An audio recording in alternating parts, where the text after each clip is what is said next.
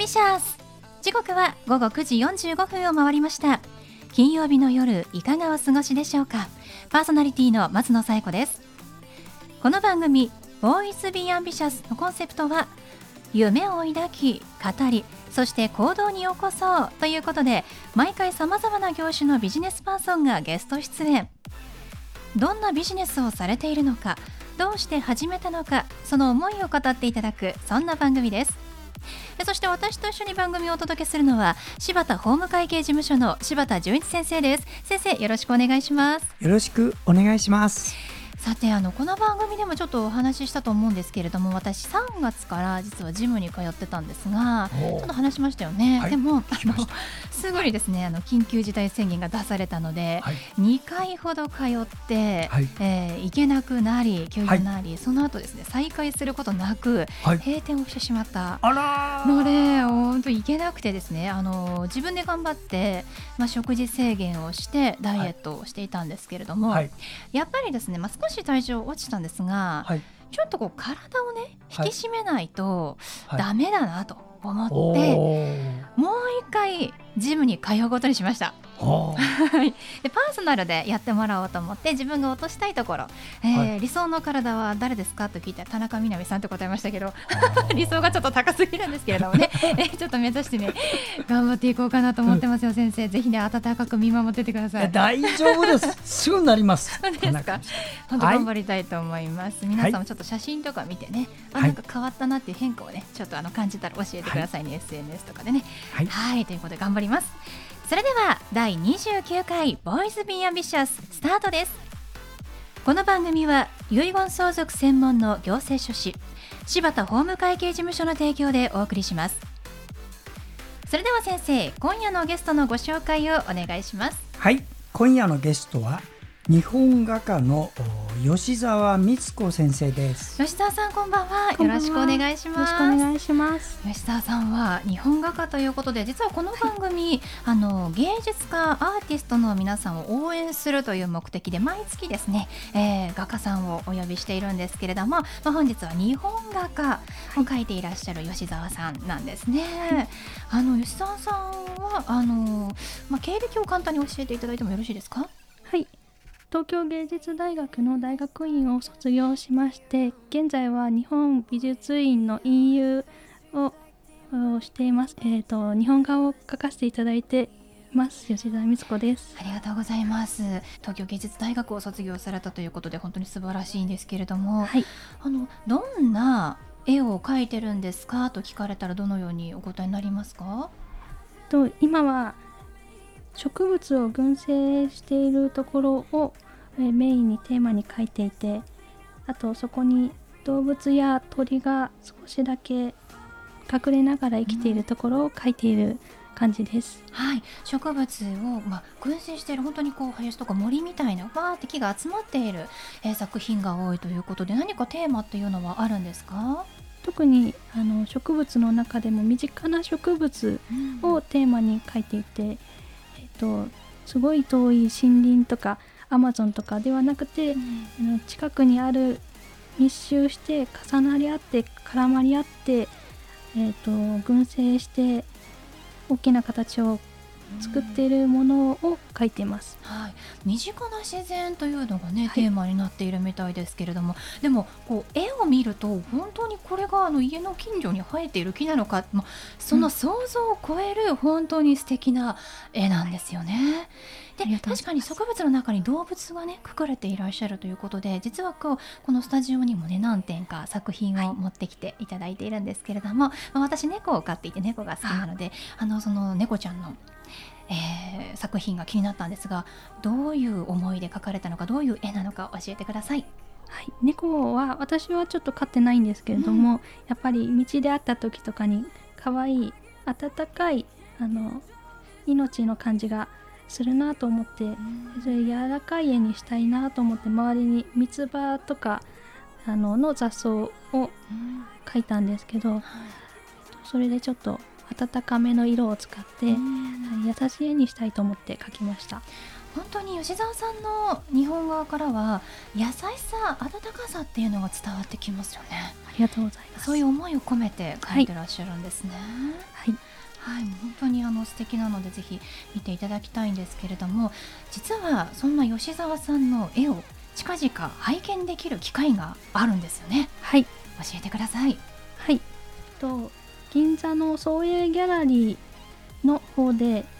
10月の19日から31日まで初めての個展をさせていただくことになりました。初めての個展なんですね、はい。おめでとうございます。ありがとういます。ソエギャラリーさんはあのこの番組にも何人かね、はい。えーゲストに来てくださったことありますけれども柴田先生楽しみですね。そうですね、あのソエギャラリーのあの方はですねあの銀座で異業種交流会っていうのを大昔にあってうん。すごくねあの街を活性化するってことに力を入れてる、あの画廊の経営者なんですよ。今息子さんと一緒にやってますけどね、はい。非常にねあのこう芸術家の方を応援してうん。育てていくっていうのにものすごい力を注いでる方ですよ、そうですよね、来週からということですがどんな作品を展示する予定でいらっしゃるんですか？はい。えっと新しく新作で商品をえっと何点か書いたのと前に公募展で出したものを何点かなんですけども、うん。植物とやっぱり動物を少し、えーテーマに書いたものが多いです。はい楽しみですね。植物と動物。本当にテーマもう一貫されてますよね吉澤さんね、はい。はいちなみにこうどうしてねあの吉澤さんって話がちょっと戻っちゃうかもしれないんですけど、はい。絵を描こうと思われたんですか？絵を描こうと思ったというよりは、ずっと小さい時から描いているっていう感じなんですけれども、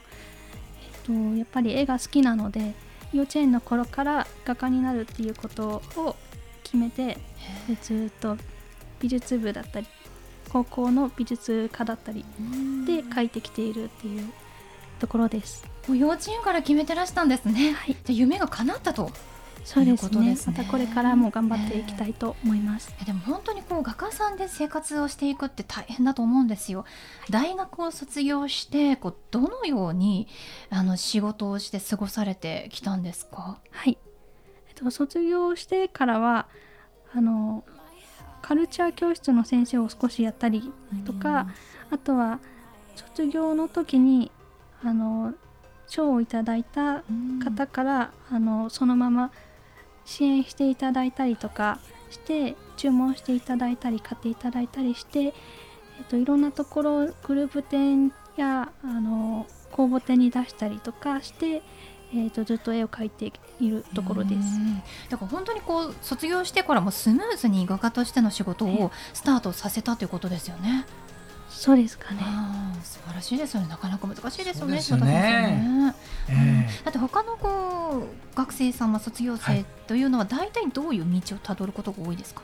大体、えー、とそうですね。カルチャー教室だったり、うん。塾だったり、えー、と学校だったり先生をしたり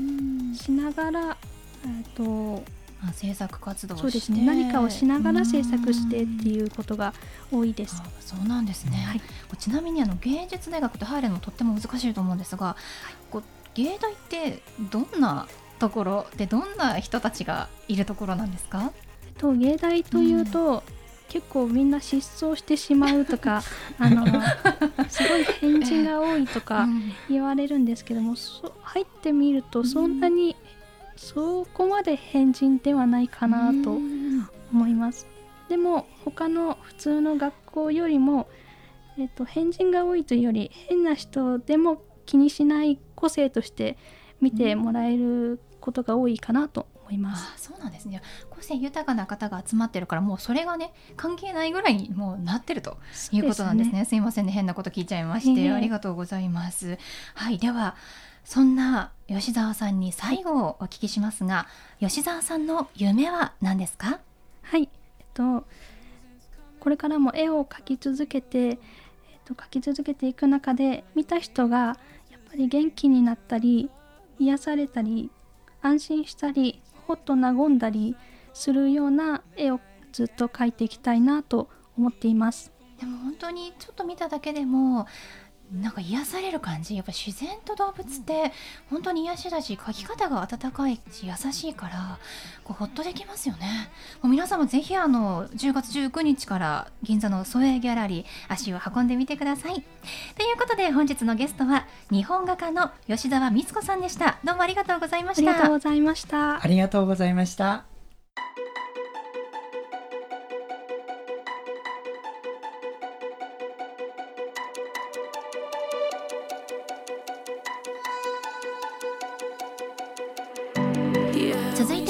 柴田先生のワンポイントアドバイスです。では先生今日はどんなお話をしてくださるんでしょうか？はい。遺言相続専門の行政書士の柴田でございます、えー、先週の番組でお話ししましたアルフォン・ディケン博士私のいろいろ影響を私が受けた方なんですが、えー、2人で10年前には九州の熊本に生と死を考える会のいろんなイベントで2人で行ったり懐かしい思い出たくさんあります。あの頃はまだ日野原先生っていうあの正路科の先生もご存命でね、えー、講師に日野原先生立ちっぱなしで1時間半ぐらい講義したってびっくりしちゃって終わってから大丈夫ですかってしっかり立ってねやってたっていう時でした。今はねだんだんそういう方が懐かしい方がいなくなって寂しいなと思うんですが今日はですねあのその先生の影響でこの遺言書書きをやってるんですがあの遺贈ということをご紹介します。遺贈って何かっていうの分からない人がいるので相続というのは法定相続人自分の奥さんまたはご主人または子供またはご兄弟に渡すだけが相続ではないんですね。あの全然他人でもできるんですよ。こういうのを遺贈と言います。遺贈の場合にはですね注意しないといけないのは相続税が1.2倍倍ぐらいかかるということと認定 NPO 法人に、えー、例えば遺贈する場合はむずいです。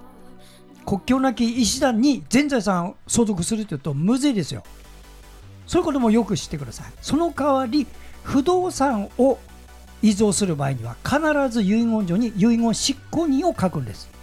遺言執行者とも言いますがこの私の遺言をやってくれる方を必ず指定してその方を通じてやらないと全相続人の了承がないと不動産の名義は変えられません。だから絵に描いた餅になりますので不動産を遺贈したいということを計画している方は必ず遺言執行者を決める。これを今日は皆様にご紹介しました。はい柴田先生の相談は電話東京0367801408 6780-1408までお願いします。以上柴田先生のワンポイントアドバイスでした。先生ありがとうございました。ありがとうございました。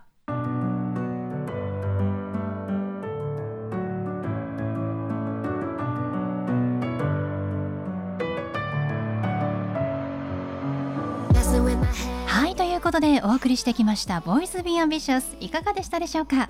本日のゲストは日本画家の吉澤光子さんでした。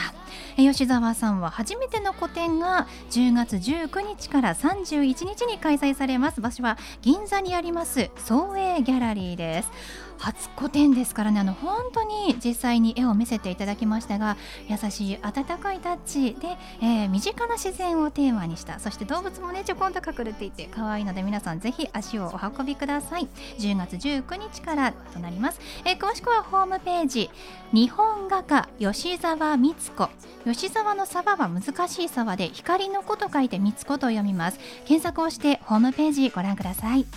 それではまた来週この時間にお会いしましょう。お相手は松野紗友子と。柴田純一でした。それではさようなら。さようなら